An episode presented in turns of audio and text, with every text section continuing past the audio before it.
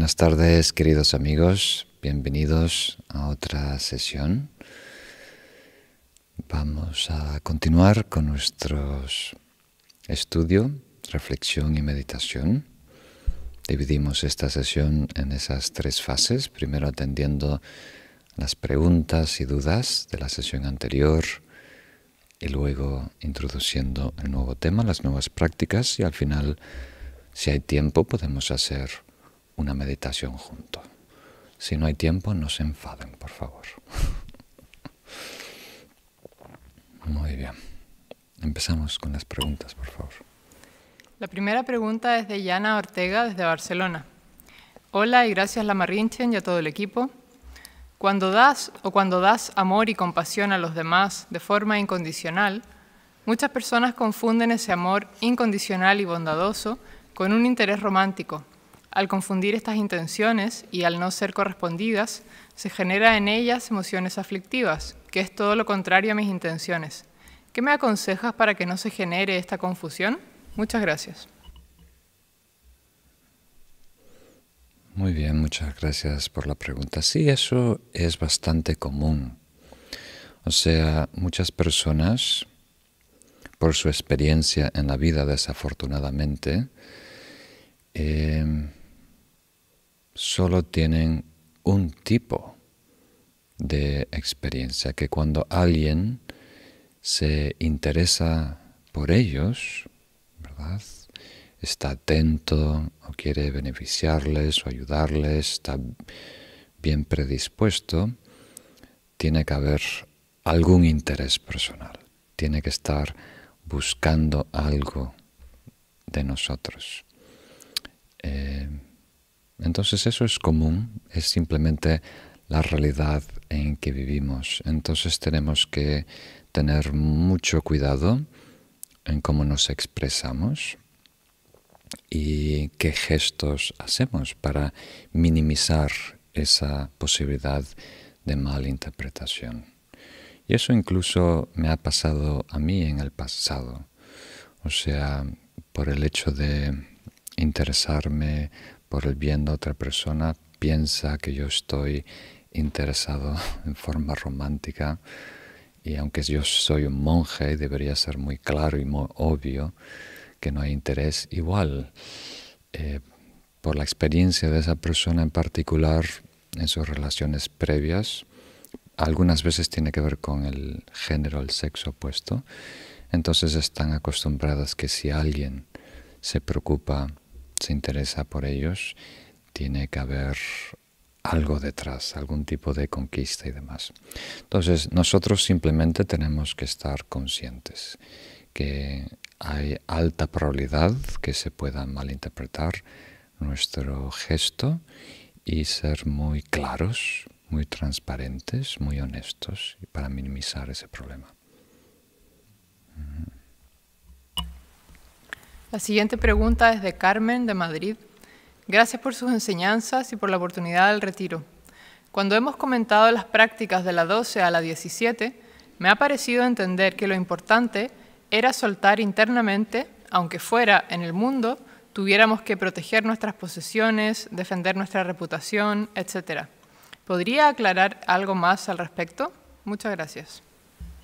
Muy bien, muchas gracias por la pregunta, Carmen. Esto es algo que intento mencionar por lo menos una vez en cada enseñanza, porque es eh, la razón por la cual surgen muchas confusiones. Y aunque lo explico en todos los cursos, es tan difícil para nosotros realmente entender que existen dos dimensiones. Entonces lo, lo voy a, déjame invertir dos o tres minutos, intentar aclararlo lo mejor que pueda. Cuando hablamos del Dharma, cuando hablamos del desarrollo espiritual, estamos hablando de un estado interno. Eso quiere decir una realidad que habitamos.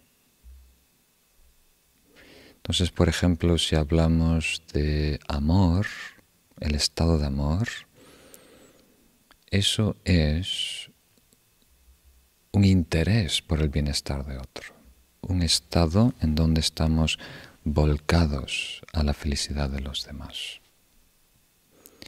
Y no necesariamente tiene que ver con gestos corporales, físicos o con palabras. O sea, las caricias, los abrazos, los besos, los mimos, el afecto físico no necesariamente es representativo de un estado de amor bondadoso. Como lo, lo hemos dicho ayer, ¿verdad? La diferencia entre el ritual y su esencia, el idioma y el mensaje, la taza de té y el té. Una es el contenedor, la forma, y la otra es lo contenido, la esencia. Y cada una de ellas es importante, cada una de ellas tiene su razón de ser, cumple su propósito, tiene su utilidad. Y hay que respetar cada una de ellas por separado y no confundir o mezclar las dos. Eso quiere decir que cuando tenemos que, por ejemplo, dar la victoria a los demás. Hay un aforismo en donde se explícitamente dice, tú debes aceptar la derrota y dar la victoria a los demás. Eso quiere decir que internamente tienes que soltar la necesidad de ganar,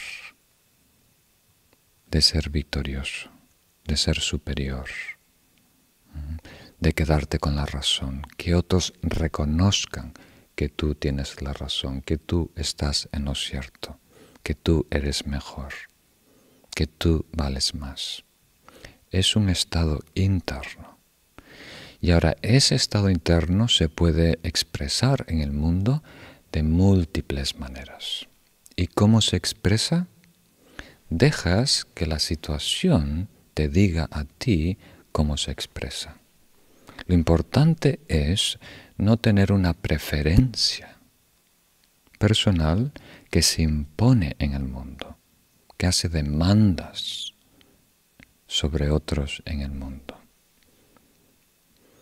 Entonces, en el caso de estos versos, que son muy extremos, ¿verdad? Representan eh, la culminación de la práctica del bodhisattva, donde estamos ofreciendo todo de nuestra parte y, os animé de verlo a dos niveles, uno como un ideal que practica un bodhisattva iluminado, que incluso puede dar su cuerpo, como en una reencarnación previa del Buda, cuando él era un bodhisattva y encontró en el bosque una tigresa que estaba muriéndose por, por falta de alimento y sus cachorritos estaban a punto de morir y no tenía ni fuerza para moverse y caminar.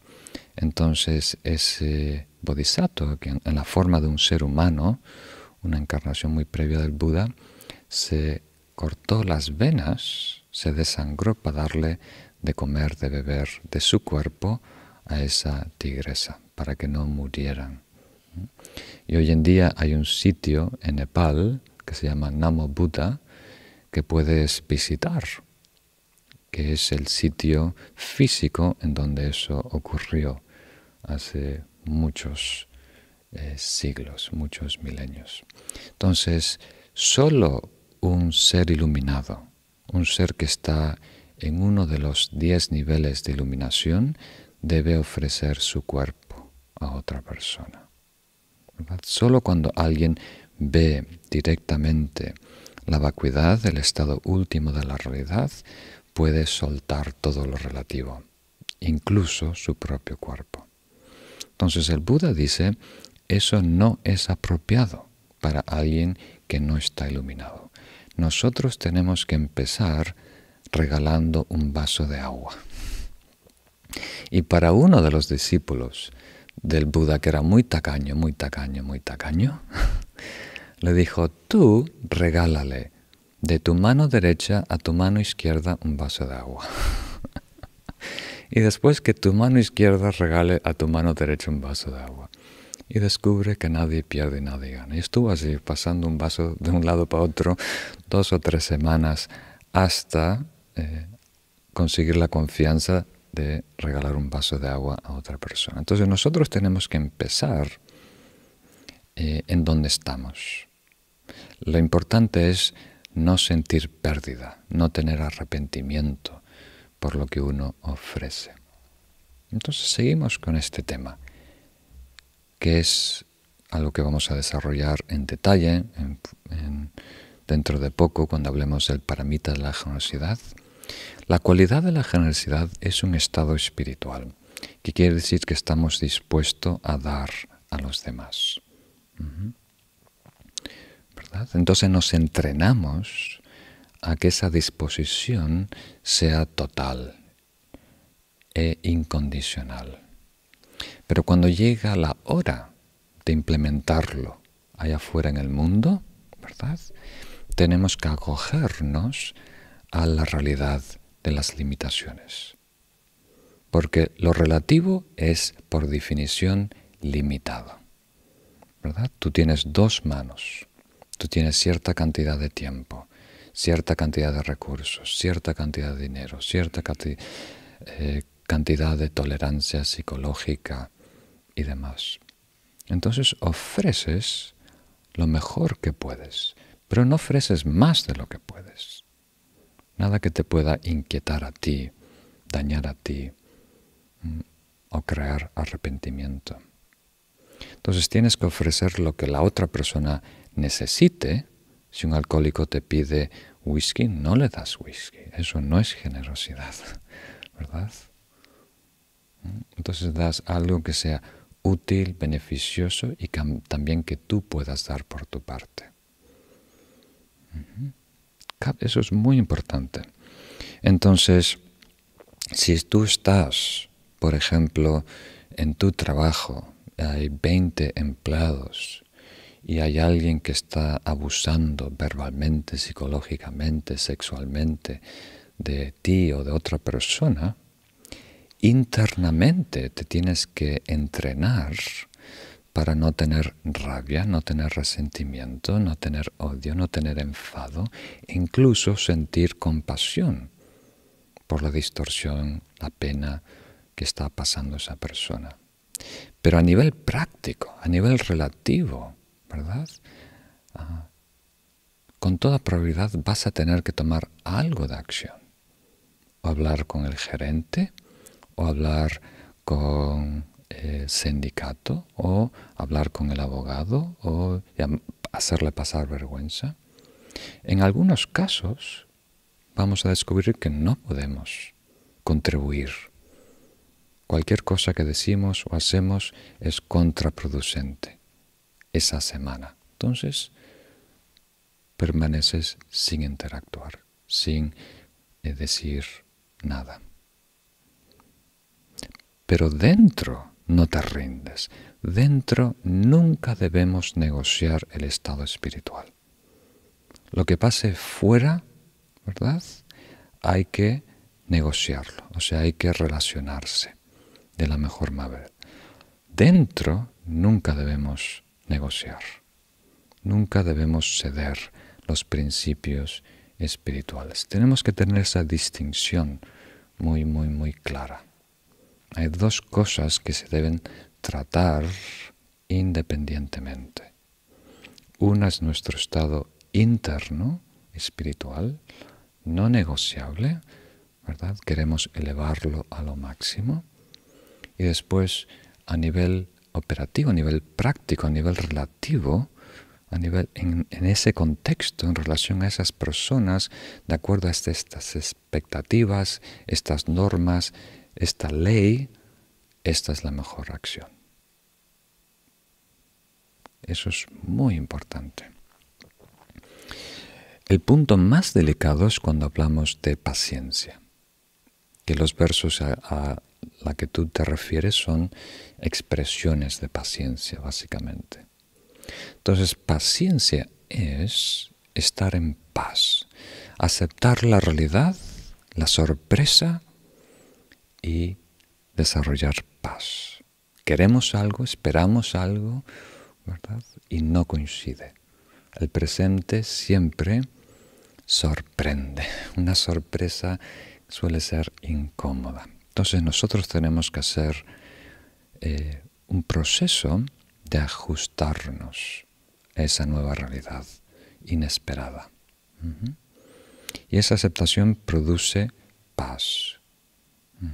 Y esa paz le llamamos paciencia. Ahora, la paciencia se malinterpreta como pasividad, ¿verdad? Y no lo es.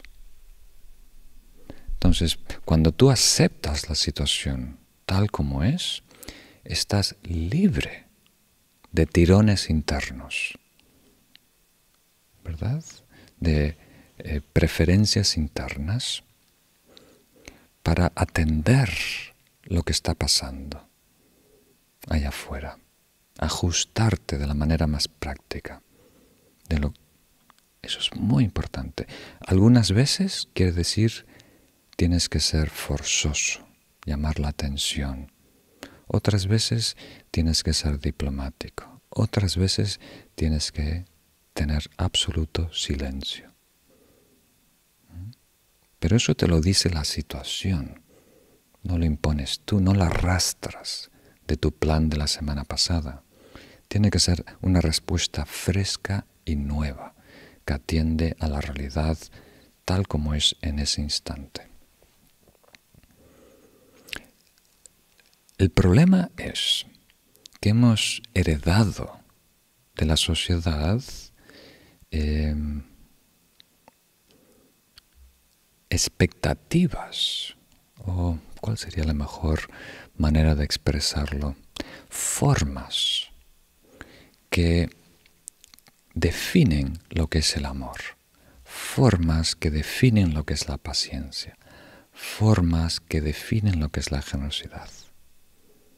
Entonces, adaptando esas formas, pareciera que estamos siendo generosos, estamos siendo amorosos, estamos siendo pacientes.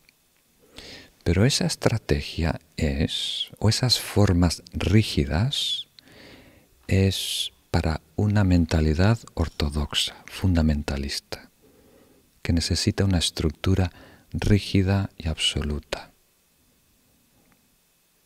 para ese tipo de mentalidad eh, menos evolucionada, un tanto bruta, necesita una estructura muy rígida, donde todo está predefinido. Mm. Nosotros, a nivel que estamos viviendo ahora, conciencia individual o conciencia trascendental, esas normas preestablecidas ya no son óptimas porque rara vez lo que funcionó en una ocasión hace cinco años con unas personas encaja, funciona, es óptimo aquí y ahora. Entonces, ¿eso qué quiere decir? Que ahora nosotros tenemos la responsabilidad de implementar ese estado, sea generosidad, sea paciencia, sea amor, en este lugar, en este momento, en este espacio, con estas personas, para que mejor coincida. Y puede variar enormemente de una semana a otra, de un grupo de personas a otros. Debería variar. Debería variar. ¿Captan la idea? ¿Me estoy explicando? Esto es muy importante, por favor reflexionar en ello. No hay una expresión automática o correcta de un estado espiritual. Tenemos que dejar que el contexto, el tiempo y espacio, las necesidades y expectativas y percepciones de los demás informen nos ayudan a definir esa expresión. Por ejemplo, yo estoy tratando de hacer eso ahora mismo con ustedes. ¿Verdad? Estos versos tienen un sentido. Y yo estoy tratando de eh, exponerlo en este contexto a una audiencia bastante grande, con diferentes expectativas y diferentes experiencias, de la manera que sea mejor interpretada, acentuando el elemento que pueda ser más práctico para la mayoría. Entonces no puedo simplemente leer literalmente ta ta ta ta ta ta ta ta ta ta ta ta ta ta ¿verdad? Porque eso solo va a coincidir con un porcentaje muy mínimo. ¿Verdad? ¿Captan? Entonces, tú tienes que tener esa idea en ti siempre, esa responsabilidad. ¿Cómo me ve esa persona? ¿Cuál es su cosmovisión? ¿Cuáles son sus expectativas? ¿Mm? ¿Cuánto puede considerar? ¿Cuánto se puede mover? ¿Cuánto interés quiere explorar? ¿Cuánto le puedo inquietar? ¿Cuánto quiere innovar? ¿Mm? ¿Cuánto quiere ser retado? ¿Mm? Y después, como si fueras un antiguamente, los, como diríamos, los que trabajan en las farmacias eh, creaban una medicina muy particular para esa persona, una mezcla. Entonces tenemos que dosificar el mensaje de acuerdo a esas necesidades muy, muy específicas. Entonces, ¿eso qué quiere decir? ¿no? Regresando a tu pregunta. Entonces, aunque uno a lo mejor dentro se está entrenando a soltar toda, toda expectativa, todo orgullo, estar más allá de las críticas, más allá de las alabanzas. Ahí en el mundo algunas veces tienes que poner orden. Ahora estamos todos aquí, de repente alguien abre el micrófono y empieza a cantar alguna canción caribeña. Perfecto, pero no es apropiado para este momento. Entonces yo le tengo que llamar la atención y incluso me puedo hacer el enfadado. ¿Verdad? El ejemplo muy simple que doy es, viene una persona caminando y te dice, y tú le dices, son las 4.35. Y te dice, ¿qué? ¿Qué? Son las 4.35. ¿Mm? Porque es una persona sorda, ¿verdad? Entonces, tengo que elevar mi voz para llegar a esa persona. Pero eso no quiere decir que yo soy un gritón. Simplemente me estoy ajustando a la necesidad de esa persona. Entonces nosotros tenemos que tener esa flexibilidad para ajustarnos a las necesidades cambiantes de cada persona. Entonces, como haces algunas veces con tus sobrinos o con tus hijos, pretendes, actúas como si estuvieras enfadado, enojado, para que ellos capten ese mensaje. Pero dentro mantienes la cordura, la tranquilidad, la paciencia. Ahora tenemos que hacer eso con adultos también. Entonces, hay diferencia en el estado que cultivamos dentro y su expresión en el mundo. Fuera negociamos, negociamos con la realidad, que incluye expectativas y cosmovisión de otros. Pero dentro no negociamos con el camino del Bodhisattva, nos rendimos a los estados espirituales. Muy bien. Pasamos a la próxima. La próxima pregunta es de Esteban Vaquero, desde Ourense. Venerable Lama, en relación con los votos del Bodhisattva, cuando habla del compromiso diario, ¿podría especificar si además de todo lo explicado en relación a las 37 prácticas, hay algún tipo de ritual diario, como recitación, meditación o recordatorio, que ayude a sostener esta práctica? Muchas gracias. Muy bien, muchas gracias. Hay deberíamos todos los días, como dije ayer, recitar mínimamente en la página 3 refugio y bodhicitta tres veces. Tres veces por la mañana y tres veces por la noche. Si tenemos más tiempo, sería bueno recitar y practicar la oración de siete ramas. Y si no la tenéis, vamos a, a pasarla a, vosotros en PDF, estará seguramente en el curso en línea. Este, lo que estamos desarrollando ahora pertenece a las 37 prácticas, el curso que podéis participar en línea. Y si tenéis más tiempo, la forma más extensa de, estas, de la oración de siete ramas es la oración de Samantabhadra. Es una oración muy inspiradora de 63 eh, versos. Entonces, mínimamente, refugio bodhicitta tres veces para reforzar nuestro compromiso con la iluminación de todos los seres. Si podemos, la oración de siete ramas y si podemos, Samantabhadra. Samantabhadra es la expresión más sublime de la aspiración de todos los Budas. Le llaman la reina de todas las oraciones y no debemos verla como una recitación hueca. Es una oportunidad de incorporar, traer en la mente las cualidades espirituales y reflexionar y meditarlas.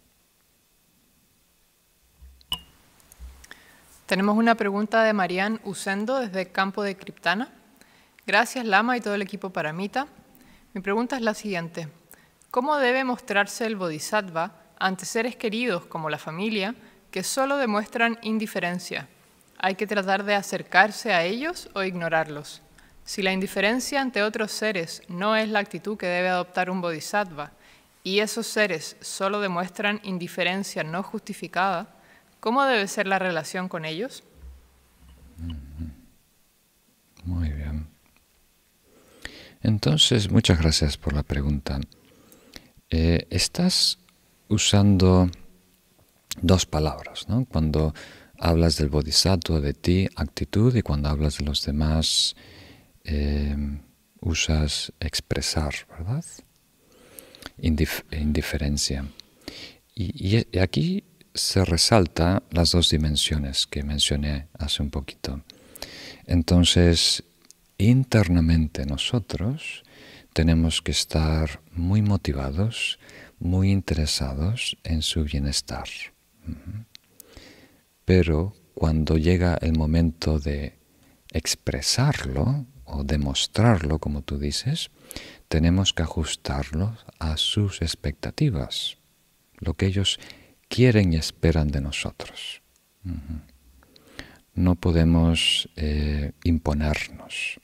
Nosotros no debemos marcar el ritmo estamos al servicio de los demás. Entonces tenemos que responder a sus eh, necesidades, inspirarles indirectamente, ayudar a que vean documentales, libros que les inspiran, todo tipo de actividades artísticas que les pueden motivar, pero directamente no podemos forzar la situación o imponer una relación más eh, íntima, más cercana, más fuerte. Mm. Deja que los otros marquen y definan ese ritmo. Tenemos una pregunta de Adriana de Lucci desde Maldonado, en Uruguay. Gracias, Lama, por su misericordia. Mi pregunta es, al tomar votos, ¿el maestro que me da refugio por hacer eso está tomando mi karma? ¿No debería meditar en eso, en la dimensión de amor de él, y dejar de comer animales y corregir mi vida de tal manera que sea digna del maestro y de usted? Muchas gracias. Para concluir la, pregunta anterior, eh, yo, yo tengo la misma situación, o sea, tengo muchos amigos que están interesados en la espiritualidad, en la meditación, otros ya están muy interesados y comprometidos con el Dharma y tienen cierto nivel de interés y cierto nivel de apatía. y curiosamente, el nivel de interés que tienen está muy por debajo de su potencial. Y siempre es así. Yo me incluyo. Yo tengo muy poco interés comparado a mi potencial. Y las personas que me rodean también tienen muy poco interés comparado a su potencial, Entonces, la pregunta es, ¿cuál de ellos es cierto? ¿Cuál de esas dos evaluaciones es más acertada? ¿Lo que la persona puede hacer o lo que la persona quiere hacer? Entonces tenemos que atender lo, que la persona eh, comprende como cierto. Entonces si la persona se ve limitada, tenemos que hablar, responder, relacionarnos con su propia percepción de sí mismo. Pero si la persona piensa que tiene mucho potencial y que está siendo perezoso y vago, ahí sí tenemos una, como apertura para apretar las tuercas, burlarse de él, inspirarle, eh, tirarle de las orejas, todo tipo de, trucos y trabas, ¿no? Pero todo depende de la realidad que habita esa persona. Eso es muy importante. Ahora regresando a esta nueva pregunta, eh, ahora que he tomado los votos, ¿no? debo ser, ¿cuál sería la palabra? Eh, respetuoso a esos maestros que me han dado esos votos y vivir de acuerdo a sus expectativas. Pues aquí tenemos que utilizar una lógica muy interesante que es aprovecha todas las excusas habidas y por haber para ser mejor. Entonces, si tienes vergüenza, ¿verdad? Que ahora que has tomado los votos deberías ser vegetariana si no vas a quedar mal y defraudar a este maestro, aprovecha esa vergüenza para inspirar cuando vayas de compra la próxima vez. si algunas personas tienen vergüenza porque piensan que los maestros tienen poderes extrasensoriales ¿no? y que los budas están mirándonos. Y eso de ahora me tengo que comportar correctamente porque los bodhisattvas y los budas y los maestros me están observando. ¡Qué vergüenza! Aprovecha esa vergüenza si crees en eso. Tienes que aprovechar todo para animarte a mejorar, a hacer correcciones y dar un paso hacia adelante. Pero no debemos hacerlo simplemente por complacer, por compromiso. Tenemos que verlo como una inspiración para hacer un cambio genuino que nosotros después podamos integrar y sostener en el tiempo. Muy bien, pasamos a otra.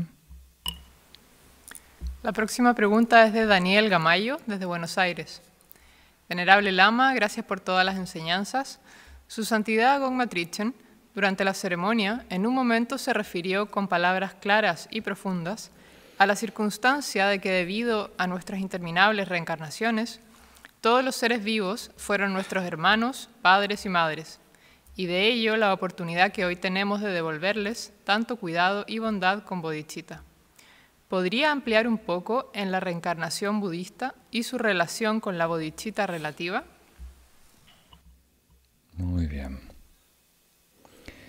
Esto es un ejemplo, un ejemplo perfecto de lo que acabo de mencionar. Es una forma de inspirarnos. Pero esta estrategia solo funciona si dos cosas son ciertas, ¿verdad? Hay una premisa. Una de ellas es creer en la reencarnación y otra de ellas es tener mucho respeto por los padres biológicos de esta vida. Entonces, la población tibetana tenía esas dos cosas, ¿verdad? Mucho respeto por los padres. Incluso en estado en retiros, en donde hay lamas o kempos de 40 años y llaman a sus padres in Tibet, padres que son campesinos sin educación general y sin conocimiento del Dharma para pedirles consejos. ¿Qué, retiro tienen que hacer la próxima? Teniendo al lado a su santidad. ¿no? Entonces hay tanto respeto, hay un respeto que nosotros no podemos imaginar, aunque somos latinos, por los padres biológicos de esta vida en la cultura tibetana. Son todo para ellos, ¿no? es lo más importante en el universo. Y desde la cuna creen en renacimiento. Entonces, cuando hay esas dos cosas, los tibetanos desarrollan un protocolo, un protocolo de siete pasos para engendrar bodhicitta, empezando con reconocer el beneficio que han dado estos padres, sentirnos endeudados, después amor, después compasión y después un compromiso extraordinario de beneficiarles y después bodhicitta. Eh, me salté uno que era igualdad, ¿no? Después de reconocer que estás endeudado con ese padre y madre, estás simultáneamente endeudado con todos los padres y madres que has tenido en otras vidas. ¿no?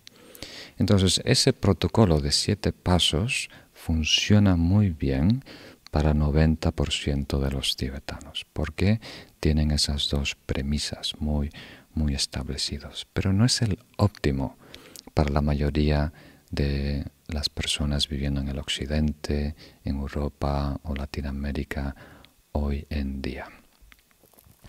Pero para regresar un poquito más a tu pregunta, podemos desarrollar amor y compasión independiente a nuestra creencia sobre el renacimiento, la reencarnación y la cosmología.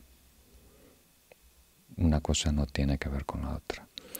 Pero para Bodhicitta es muy necesario pensar en muchas vidas, porque Bodhicitta se enfoca no en la felicidad y no en la liberación del sufrimiento, sino en la iluminación, en la iluminación de todos los seres, ¿verdad? La, trayectoria final después de muchas encarnaciones. Entonces, para Bodhicitta, sí o sí tiene que haber una, por lo menos, una confianza eh, teórica de que el renacimiento es posible. Muy bien, pasamos una pregunta más que están muy buenas. La próxima pregunta es de Nélida, desde Altagracia, en Argentina. Venerable Lamarrinchen, ¿podría ser el ego un tipo de vehículo para alcanzar la iluminación? Pregunto porque de una u otra manera el ego viene siendo el malo de la película.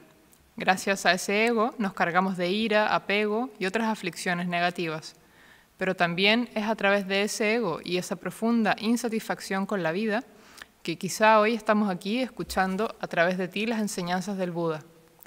Entonces, ¿no podría ese mismo ego de las aflicciones aspirar a ser mejor para sí mismo y por añadidura ser de beneficio para los demás? Porque parece que si estamos bien con nosotros mismos, todo alrededor mejora. Y siendo que toda la vida es una gran red interconectada e interdependiente, ser mejores repercutiría en los demás. Como has dicho, sin ego no estaríamos aquí, y quizás sin ese ego aspirante no podríamos salir del samsara. Muy bien, una pregunta completa, bien desarrollada.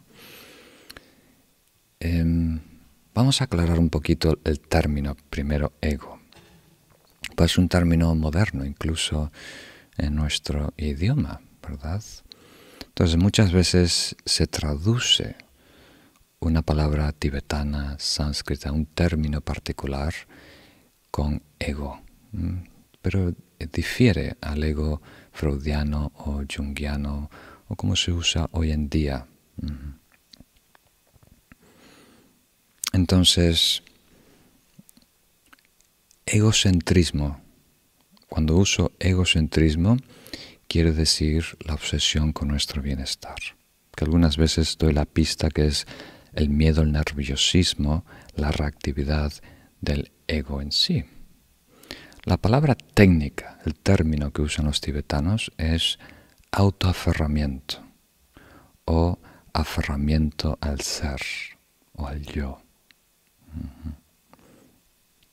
Entonces cuando decimos ser y yo, o incluso cuando usamos la palabra ego, miles de cosas pueden venir a nuestra mente. Nuestra personalidad de esta vida, nuestra identidad tiene muchas capas y muchas máscaras. O la cruda subjetividad, esta sensación de ser el que percibe, ¿verdad? El que está detrás de los ojos, percibiendo, concibiendo el mundo. Ahora, a todo esto, sea una identidad de tercera generación, como tu equipo de fútbol, o una entidad básica como mi persona, mi ser, mi persona de esta vida. O eh, esta noción budista de la cristalización, la fijación del sujeto, en todas ellas estamos hablando de relación. Lo importante es la relación y tú lo estás intuyendo de la manera que presentas, postulas tu pregunta. Queriendo decir que nosotros, nuestra personalidad es necesaria para desarrollarnos en el mundo. Incluso es necesario tener todo tipo de identidades. No hay nada malo incluso de estar orgulloso de una identidad, sentirse contento de ser vasco o de ser catalán o de ser argentino o de ser boliviano. No hay nada malo. Sentirse parte de ese grupo, sentirse parte de tu familia y tener un escudo, ¿verdad? De tu apellido. No hay nada malo en ello. No hay nada malo en sentirse budista. Yo me identifico como un budista. Yo me identifico como un monje. Nada de problema. El único problema es cuando esa relación se convierte en aferramiento. Se fija, se cristaliza. Y cuando se cristaliza, se fija, hay aferramiento, entonces todo lo demás es no yo, es ajeno. Y eso crea problema. Entonces, hoy en día, esta personalidad, a nivel de identidad, a nivel de personalidad, o al nivel de subjetividad, ¿no? vamos a simplificar y hablar de esos tres niveles, se ha apoderado de nosotros. Tenemos una relación rígida, cristalizada. Y eso produce egocentrismo, tres niveles de egocentrismo, que produce todo tipo de toxicidad y hace que otros aparezcan ajenos diferentes a nosotros. Y todo lo que pasa en el mundo se mide por cómo me afecta a mí, a esta identidad, a esta personalidad, a este sujeto. Y eso es problemático. Entonces deberíamos relacionarnos, ¿verdad? Con la identidad, por ejemplo, como un papel que desarrollamos. Ahora, por ejemplo, con ustedes estoy desarrollando el papel de instructor, de guía, de maestro, pero simplemente un papel. Si yo me relaciono mal con ese papel, tengo una relación rígida, cristalizada, me hace sentir que yo soy solo maestro y todas las otras identidades no soy yo. Son diferentes o ajenas a mí y eso crea mucho problema. Me voy a sentir muy amenazado si alguien me critica o si alguien me da una alabanza. Entonces tenemos que desarrollar nuestros papeles como lo que son, un papel, una tarea. Entonces, para aquellos que mejoran su comprensión con una analogía, tenemos la analogía del rey y el ministro. Entonces, el ego, la personalidad, debería pasar a ser el ministro. Bodhicitta debería ser el rey, el que da las órdenes. Y el ministro las implementa, las pone en práctica allá afuera en el mundo. El rey debe ser bodhicitta, la voluntad divina, la mente iluminada. Y la personalidad es muy útil en implementar, en ejecutar, en gobernar, en descifrar. Necesitamos, como tú bien dices, ese elemento. Entonces, todo lo que vamos a ver en futuros cursos cuando hablamos de filosofía budista que analiza la realidad de quienes somos, em, vamos a tratar de mejorar nuestra comprensión de lo que es el ser, los componentes del ser y cómo nosotros nos relacionamos con ese ser o con esa subjetividad. La mala relación con el ser, la subjetividad o el ego es el origen de todo problema. De esa confusión surgen todos los problemas, todas las distorsiones y de esa distorsión surge el karma negativo y de ese karma negativo surge todo malestar. Entonces es muy importante, tu pregunta es muy importante y intuyes naturalmente que hay una contradicción cuando exageramos tanto la aniquilación del ego. No queremos aniquilar el ego, queremos simplemente destronarlo. Ahora está en un trono que no pertenece. Estamos ahora bajo la dictadura del ego. No tenemos voz y voto, ¿verdad? Entonces, esa dictadura es muy dañina, muy opresiva. No nos deja respirar causa mucho sufrimiento. Necesitamos gobierno, necesitamos órdenes, necesitamos organización, solo no dictadura. Pasamos ahora al, curso. Vamos a introducir la nueva práctica. Si me acompañáis, por favor, vamos a hacer un poquito de oraciones. Esta página número 3, refugio bodechita y los cuatro inconmensurables.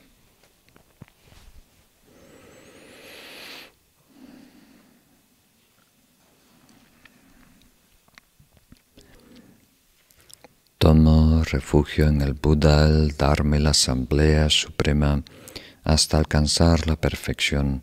Lograré la iluminación para el beneficio de todos los seres con el mérito de las acciones generosas y las demás virtudes. Tomo refugio en el Buda al darme la asamblea suprema hasta alcanzar la perfección. Lograré la iluminación para el beneficio de todos los seres con el mérito de las acciones generosas y las demás virtudes. Tomo refugio en el Buda darme la Asamblea Suprema. Hasta alcanzar la perfección, lograré la iluminación para el beneficio de todos los seres con el mérito de las acciones generosas y las demás virtudes. Puedan todos los seres tener la felicidad y las causas de la felicidad. Puedan ellos estar libres de sufrimiento y las causas de sufrimiento. Puedan ellos nunca separarse de la felicidad sin sufrimiento. Puedan ellos permanecer en ecuanimidad, libres de parcialidad, apego y aversión. Muy bien, muchas gracias. Muy bien, me gustaría introducir en esta sesión la práctica número 18 y 19. El nombre de esta lección es Navegar el éxito y el fracaso. Y leemos juntos estos, estas dos estrofas y después las analizamos.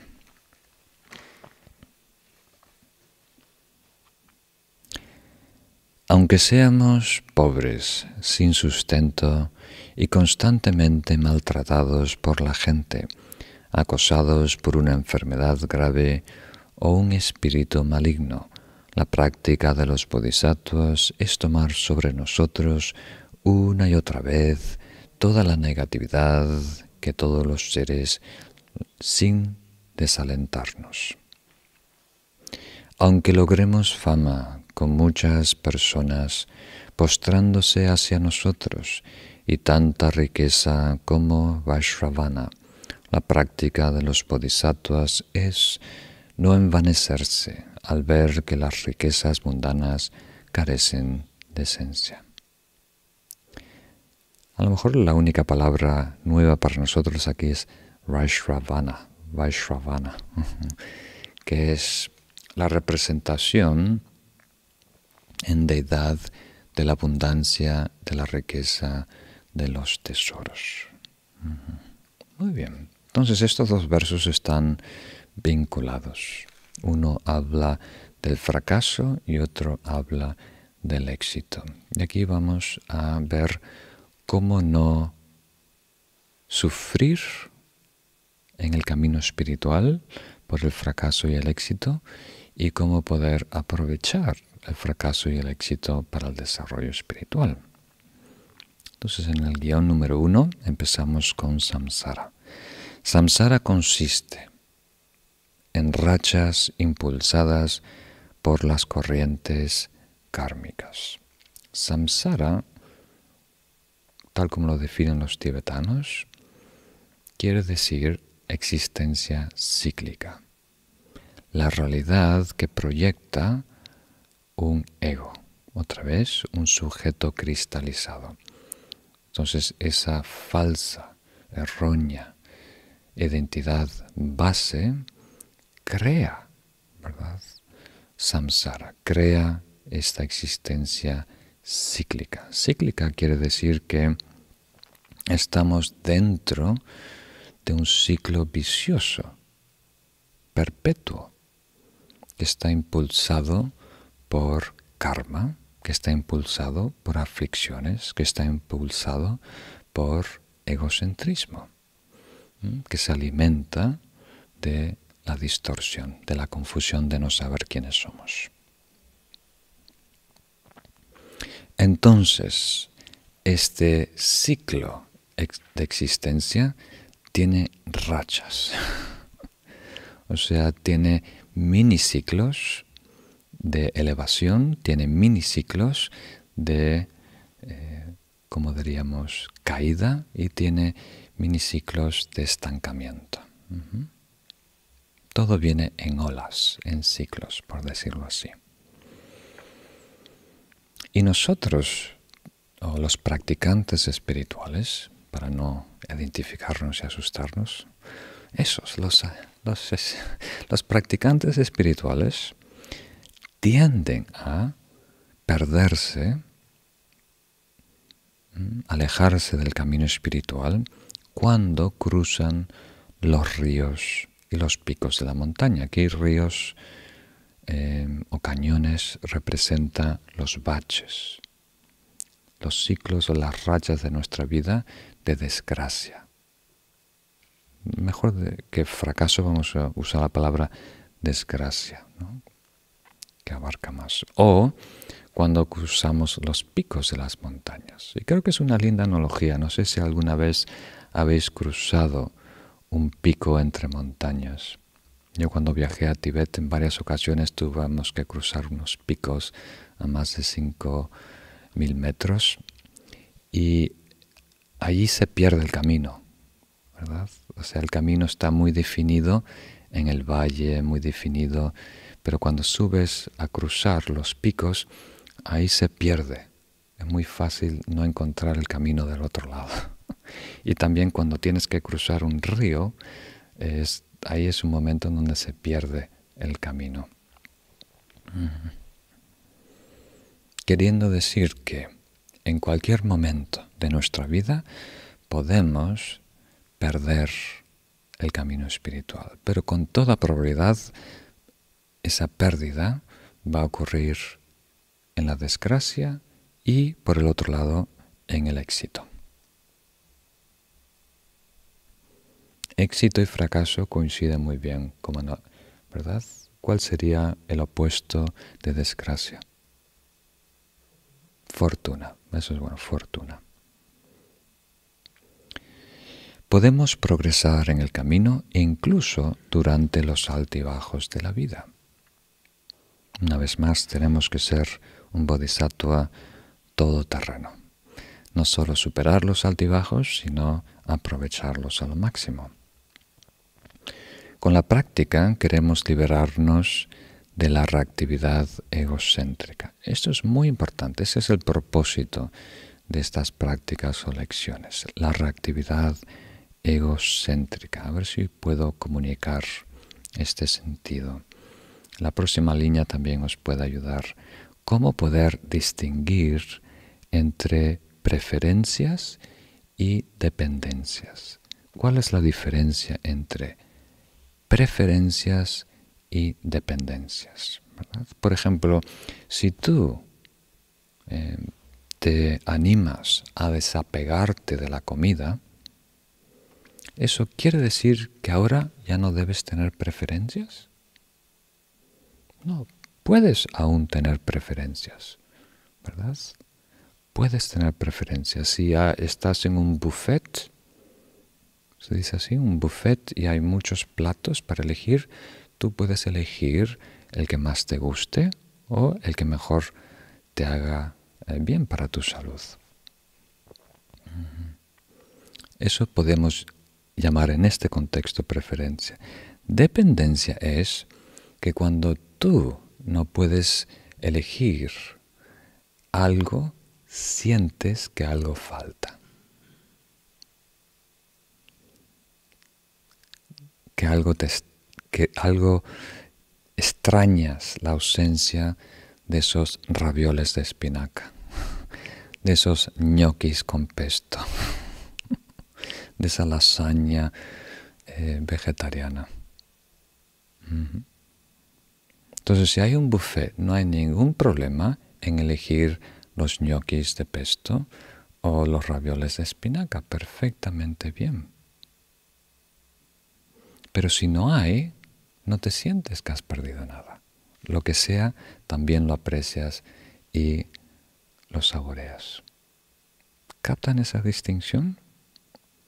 Ahora, hoy en día operamos más por dependencias. Dejamos que las cosas afuera decidan por nosotros. Nos tiran de un lado, nos tiran hacia el otro.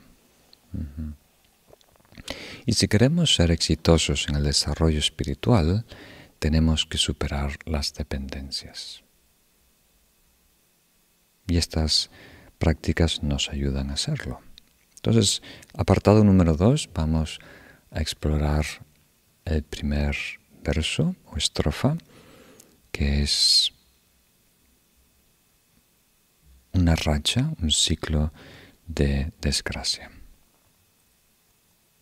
Cuando todo va mal en tu vida, enfócate en el daño mayor que sufren los demás. Esa es la instrucción.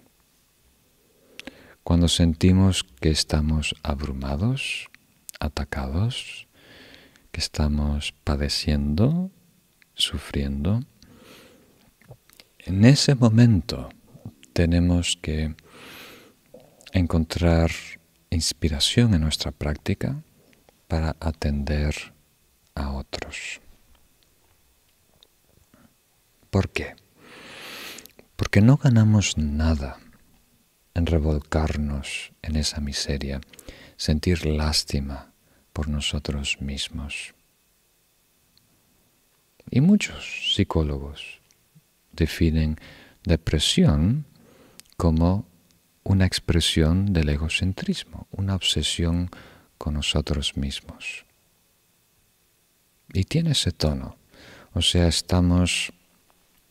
Esto no es para eh, despreciar ese estado. Es un estado legítimo, es un estado que tiene eh, componentes biológicos y, demás, o, hereditarios. Hay situaciones muy eh, exigentes afuera, pero la depresión tiene este elemento de estar muy enfocados en lo que yo siento. Se convierte en un vortex, ¿no? un, espiral interno donde cada vez te retroalimentas ¿no? esa negatividad. Ya han encontrado que una de las terapias para ayudar a personas en depresión es hacer voluntariado enfocarte en servir, atender a los demás, salir de tu burbuja negativa. El hecho de solo preocuparte, atender las necesidades de otros, nos ayuda, nos da gran alivio. Entonces en esta práctica se nos indica, piensa en todo el sufrimiento que hay en el mundo. Tu sufrimiento es real, lo reconocemos, pero simultáneamente en el mundo hay mucho más sufrimiento. Mi sufrimiento no es tan importante, no es el más importante. Hay más sufrimiento allá afuera. Incluso hay millones de personas que están orando día y noche para tener tus problemas. Tu peor día es su paraíso. Se cambiarían por ti en un instante, sin dudarlo.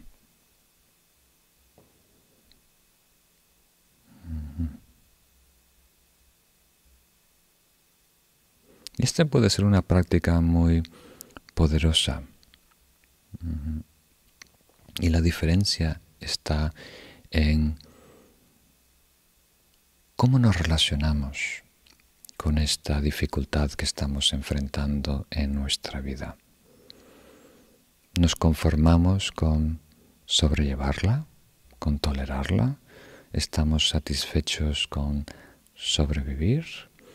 O desarrollamos esta actitud audaz del bodhisattva que nos inspira el bodhicitta dar un paso hacia adelante, justo a lo que nos incomoda y atender aún más sufrimiento, el sufrimiento de todos los seres. Y eso nos va a ayudar a florecer en la práctica. Cada vez que nosotros sentimos pena, que eso sea una inspiración para sentir compasión por el sufrimiento y las condiciones muy um, negativas en las que se encuentran muchos seres.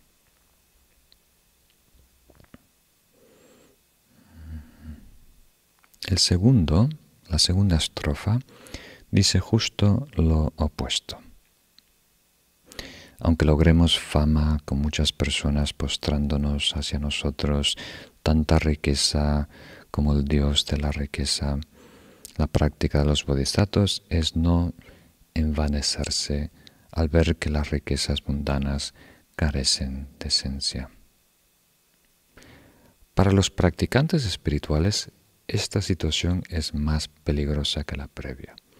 Más personas dejan su práctica, su entrenamiento y el Dharma porque las cosas van bien en su vida que porque las cosas van mal en su vida. Cuando samsara entra en una racha positiva es cuando nos desviamos del camino. Y lo veo pasar casi todas las semanas.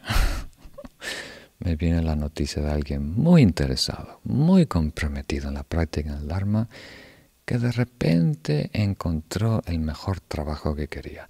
De repente encontró la mejor pareja que quería. Y después no escucho de esa persona por unos meses, hasta que entren en otra racha.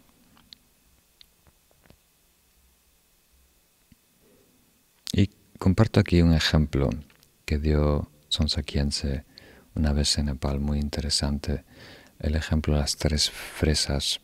Dice, imagínate que estás haciendo tiempo esperando para que venga tu amigo, tu amiga, y tienes en un lugar muy lujoso un plato con tres fresas, muy grandes, eh, pero solo tres fresas. ¿no? Y para gastar tiempo se te ocurre, voy a hacer un pequeño jueguito, las voy a poner en un montecito, voy a tratar de hacer una torre con estas tres fresas, o en Argentina, en Uruguay, frutillas.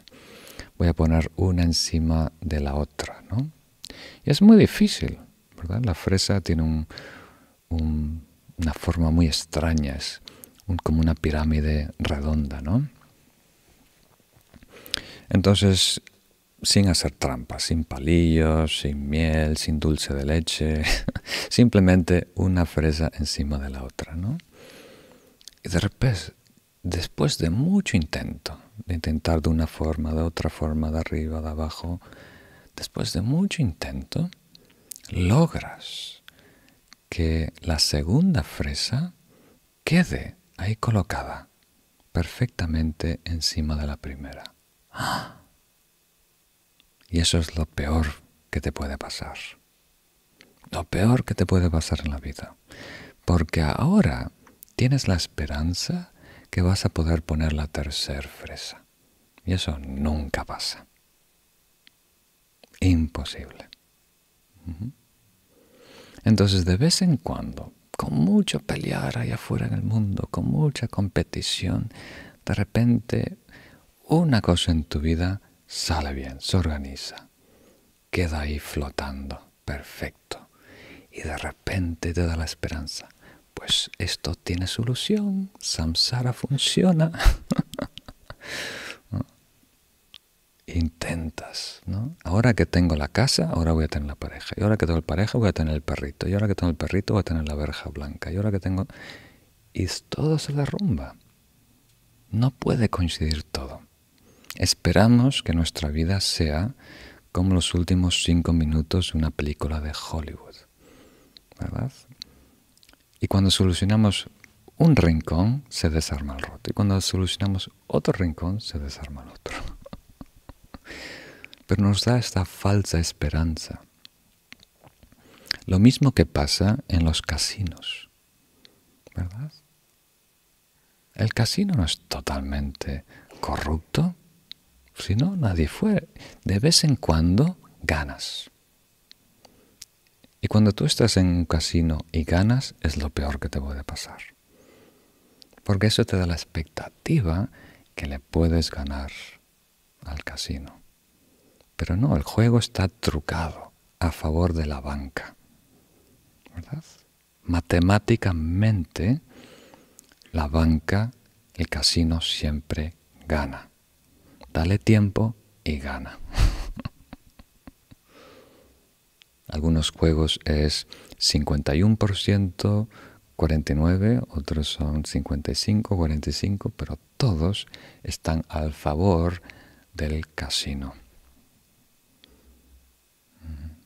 Ya han, hecho muchos estudios con ratones y con humanos sobre cómo surge la adicción, todo tipo de adicciones, incluso la adicción del juego, ¿no? Y es cuando ganas de forma inesperada. Lo que más forma la adicción es una, una recompensa que no tenga patrón y eso crea una expectativa no eh, como diríamos, no relacionada con causas y efectos. Y sigues jugando aunque pierdas una semana, dos semanas, un mes.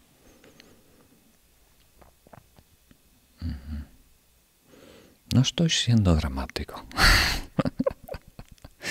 La situación es más o menos así.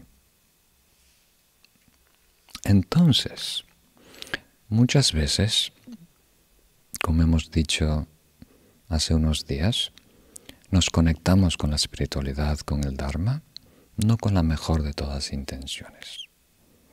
Lo hacemos por curiosidad, por buscar alivio, sanación, por querer poderes, por todo tipo de cosas. Una vez aquí tenemos que aprender cuál es la mejor razón, cuál es la mejor motivación, qué nos conviene más, cuál es la genuina felicidad.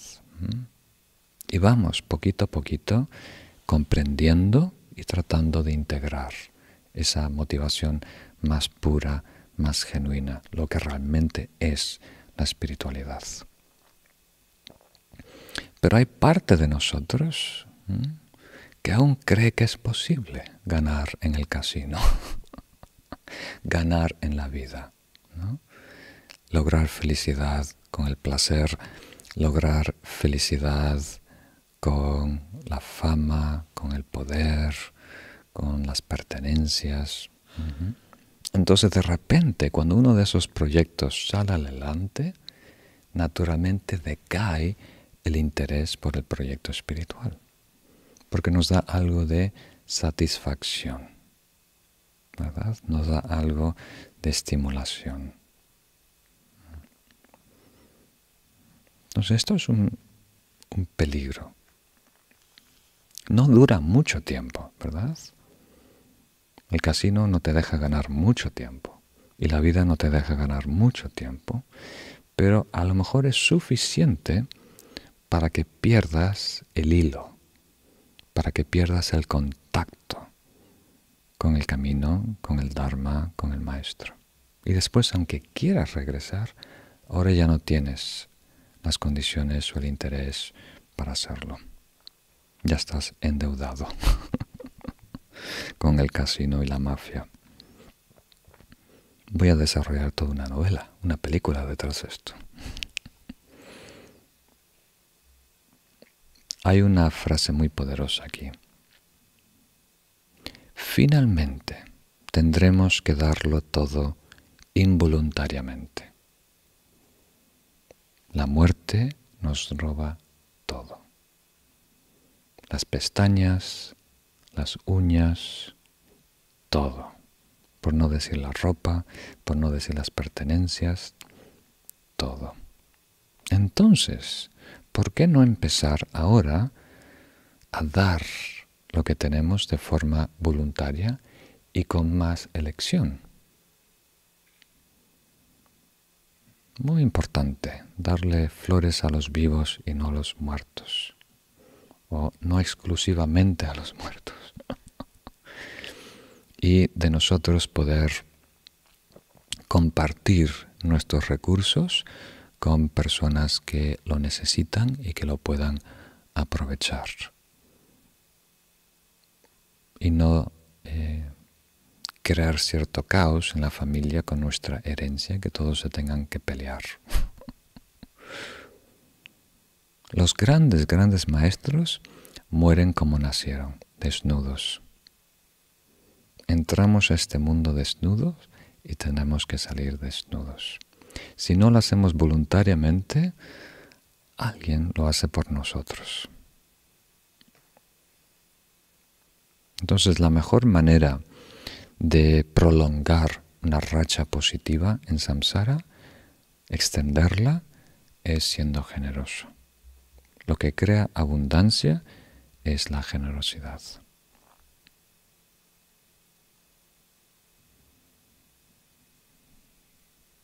Yo me acuerdo cuando tenía siete años en Uruguay, habían dos adultos que estaban discutiendo en voz alta. Para esta historia no, tenéis que saber, que saber quién eran los dos adultos, pero eran dos con siete años montañas que estaban discutiendo, ¿no? Y alguien estaba diciendo, ¿tú conoces a Funalito? Fulanito. Fulanito, ta, ta, ta, ta, ta. Es un pedazo de pan. Siempre está ayudando a los demás. Da todo lo que tiene. Es muy tonto. Nunca tiene nada. Está completamente arruinado ser un pedazo de pan y dar todo lo que tiene. Y la otra persona respondió, pero no puede ser así, porque si sigue dando, debe seguir teniendo.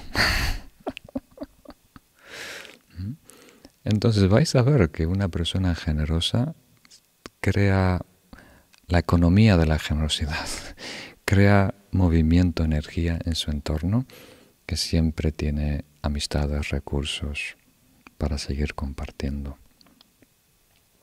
Me quedó grabado eso a los siete años, me gustó mucho esa lógica. Entonces la esencia de esta, de esta práctica es no confundir el bienestar temporal con la satisfacción última. No dejarnos engañar por estar temporalmente eh, satisfecho algunas de nuestras necesidades allá afuera en la vida y pensar que no tenemos nada más que aspirar, nada más que hacer. Muy importante.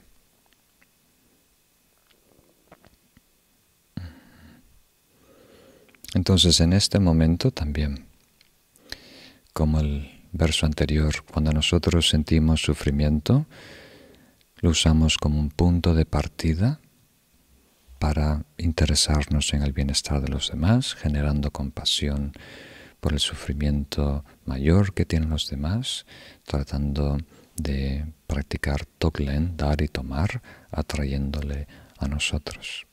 Y en el caso opuesto, cuando nosotros estamos en una situación fortuita, donde tenemos muchos recursos y todo va bien en el mundo externamente y demás, tenemos que aprovechar a dar, a practicar el aspecto de amor bondadoso y generosidad y compartir con los demás. Y si podemos, invertirlo a largo plazo en el desarrollo espiritual, en eh, recursos espirituales, que otros tengan recursos espirituales. Por ejemplo, muchas personas me piden de hacer eh, retiros en diferentes países. Y algunas personas tienen su vida más o menos arreglada o tienen una cabañita en el monte, pueden alejarse un mes o dos y hacer un retiro, pero muchos no. Y por no tener ese lugar, ese espacio o alguien que les mantenga esos meses, eh, no pueden eh, desarrollar una práctica intensa o hacer retiros. Entonces, eh, por lo menos en las comunidades en donde yo he vivido, en Nepal y la India, era algo que siempre se estaba considerando y atendiendo. Habían personas que voluntariamente ofrecían sus recursos para que otros puedan hacer retiros. Y es una señal de madurez en la sangha, en la comunidad espiritual, cuando no solo se apoyan a los monjes y a las monjas, sino que invertimos en lo que es importante para nosotros, en la espiritualidad. Entonces, eh, en la medida que te interesa el Dharma y la espiritualidad, tienes que reservar tiempo en tu año, en tu mes, tiempo real para invertir en el Dharma y también recursos, eh, incluso dinero para invertir en libros y para ayudar a otros a desarrollar la práctica. Muy importante.